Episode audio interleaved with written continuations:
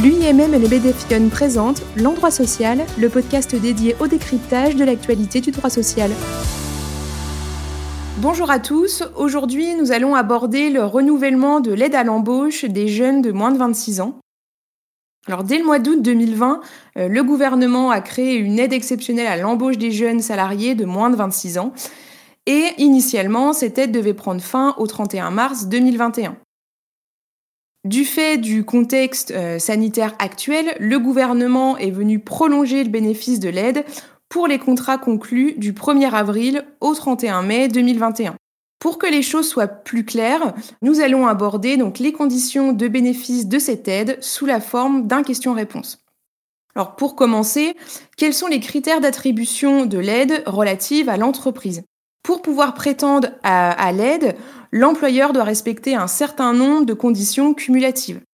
Premièrement, il doit être à jour de ses obligations déclaratives et de paiement à l'égard de l'administration fiscale et des organismes de recouvrement des cotisations et des contributions de sécurité sociale ou d'assurance chômage. Également, il ne doit pas bénéficier d'une autre aide de l'État à l'insertion, à l'accès ou au retour à l'emploi versé au titre du salarié concerné. Et enfin, il ne doit pas avoir procédé depuis le 1er janvier 2020 à un licenciement pour motif économique sur le poste concerné par l'aide. Ensuite, euh, quels sont les critères d'attribution de l'aide relatifs cette fois aux salariés? Le salarié doit avoir moins de 26 ans à la date de conclusion du contrat et surtout, il ne doit pas avoir appartenu aux effectifs de l'entreprise à compter du 1er août 2020 au titre d'un contrat n'ayant pas ouvert droit au bénéfice de l'aide. Petite précision sur cette dernière condition, les contrats d'apprentissage et de professionnalisation ainsi que les stagiaires ne font pas partie du décompte des effectifs. Pour prendre un exemple, si un jeune termine son contrat d'apprentissage avant mai 2021, son employeur pourra bénéficier de l'aide s'il l'embauche en CDI ou en CDD d'au moins 3 mois et sous réserve de remplir les autres conditions d'éligibilité. Troisième euh, interrogation, quels sont les critères d'attribution de l'aide relative au contrat conclu entre l'entreprise et le salarié? La date de conclusion du contrat doit être comprise entre le 1er avril et le 31 mai 2021. Également, le salarié doit être embauché en contrat de travail à durée indéterminée ou en contrat de travail à durée déterminée d'une durée d'au moins 3 mois. Enfin, la rémunération prévue au contrat doit être inférieure ou égale à 1,6 SMIC, soit 16,40 euh, euros brut de l'heure.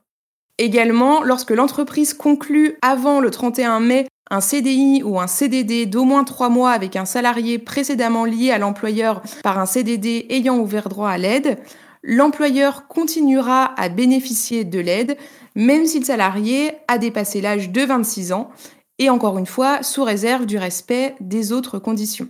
Alors encore une fois, pour illustrer avec un exemple, si, euh, l'employeur recrute un jeune de 25 ans et 11 mois en CDD de décembre 2020 à février 2021, ouvrant droit au bénéfice de l'aide, puis en CDI en avril pour une rémunération inférieure à 1,6 SMIC, l'employeur pourra bénéficier de l'aide au titre du second contrat dans la limite du montant maximum.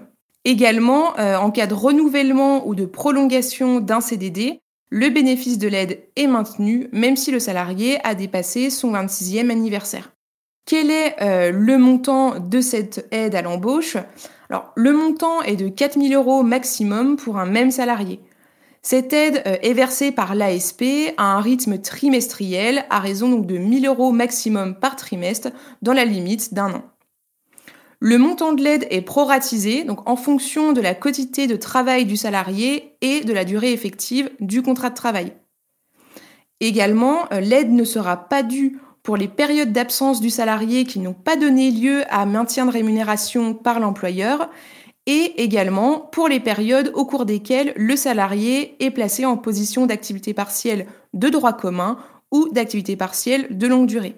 Enfin, euh, quelle démarche doit accomplir l'employeur pour percevoir l'aide? La demande de bénéfice de l'aide doit être adressée par l'employeur par l'intermédiaire d'un téléservice auprès de l'ASP dans un délai maximal de 4 mois suivant la date de début d'exécution du contrat. L'employeur est tenu d'attester sur l'honneur qu'il remplit les conditions d'éligibilité que nous avons détaillées. Et l'aide est ensuite versée sur la base d'une attestation de l'employeur justifiant de la présence du salarié. En effet, sur ce dernier point, une fois la demande d'aide effectuée et validée, l'employeur devra saisir à la fin de chaque trimestre une attestation de présence trimestrielle du salarié. Cette attestation devra être saisie dans les quatre mois suivant la fin de chaque trimestre d'exécution du contrat. Le non-respect de ce délai fera perdre le bénéfice de l'aide pour le trimestre considéré. Cette attestation devra également mentionner les périodes d'absence du salarié qui n'ouvrent pas droit au bénéfice de l'aide. Et enfin, pour terminer, les demandes d'aide peuvent être adressées à l'ASP depuis le 1er octobre 2020. Merci d'avoir écouté ce podcast et à bientôt pour un nouvel épisode de l'endroit social.